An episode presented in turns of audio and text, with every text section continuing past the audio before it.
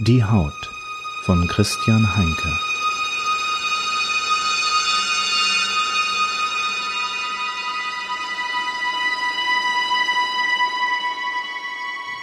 Kapitel 2 Der Schwan.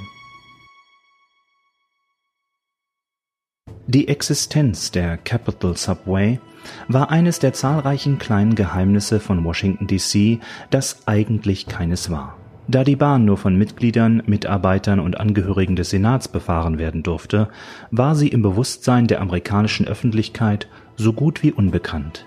Sie verband unterirdisch die drei um das Kapitol gelegene Gebäude, in denen sich die Büros der Senatoren befanden Professor Erich Winter war weder Mitglied, Mitarbeiter oder Angehöriger eines US-Senators. Dennoch saß er mit einer gewissen Berechtigung in dieser Bahn auf dem unterirdischen Weg zum Russell Building, denn er war Gast des ehrenwerten Senators Williams aus Virginia.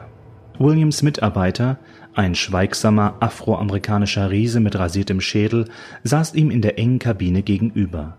Winter konnte nicht sagen, welches Alter dieser Mann hatte, was ihn ein wenig verunsicherte, da es zu seiner Profession gehörte, den Kampf gegen die Entropie des menschlichen Körpers zu führen.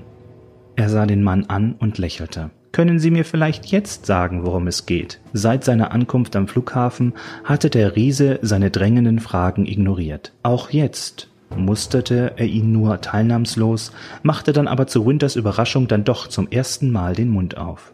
Senator Williams hat mir nur den Auftrag erteilt, Sie zu ihm zu bringen. Winters nickte. Ah, verstehe. Er holte aus seinem Kaschmirmantel eine Kohiba hervor. Wieder musterte ihn der schwarze Riese. Hier ist das Rauchen untersagt.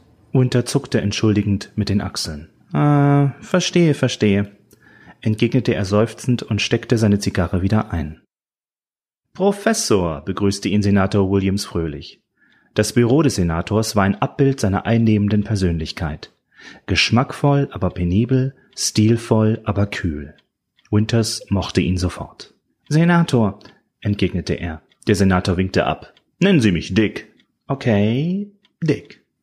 Recht so. Was wollen Sie trinken? Bourbon, Scotch? Bourbon, wenn's recht ist. Mit ein wenig Eis. Kommt sofort.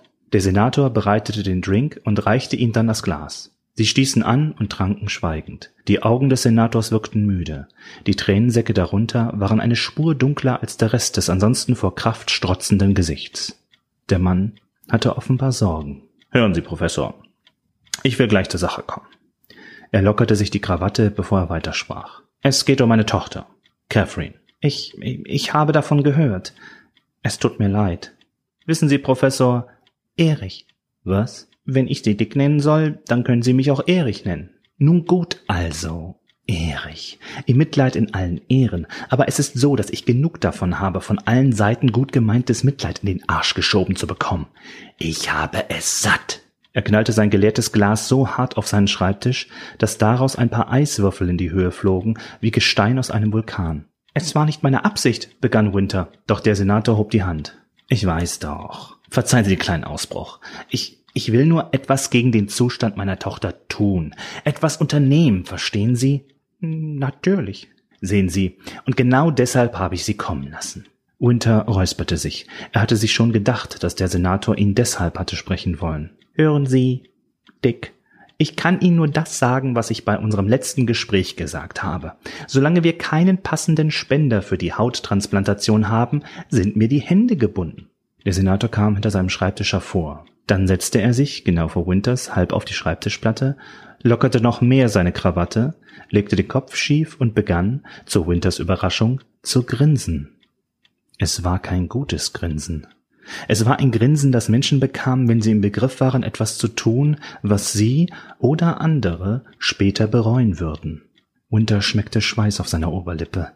Der Senator griff mit dem Arm hinter sich und nahm etwas von seinem Schreibtisch in die Hand.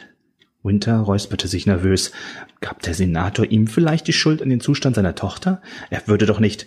Mit einer abrupten Bewegung hielt der Senator Winter den Gegenstand vor die Nase. Instinktiv schloss Winter die Augen.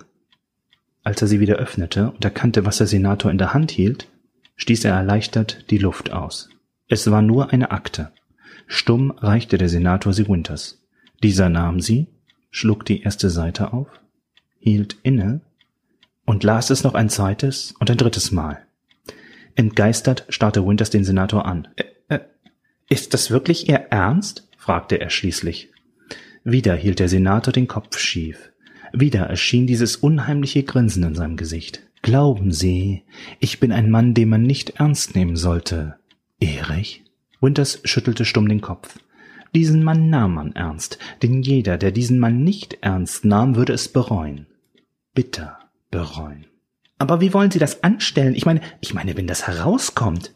Lassen Sie das meine Sorge sein, Professor.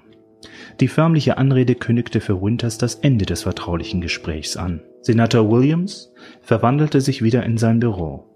Geschmackvoll, aber penibel, stilvoll, aber kühl. Winter kam nicht umhin, diesen Mann zu bewundern. Nein, Bewunderung traf es nicht ganz. Eigentlich hatte er Angst vor ihm.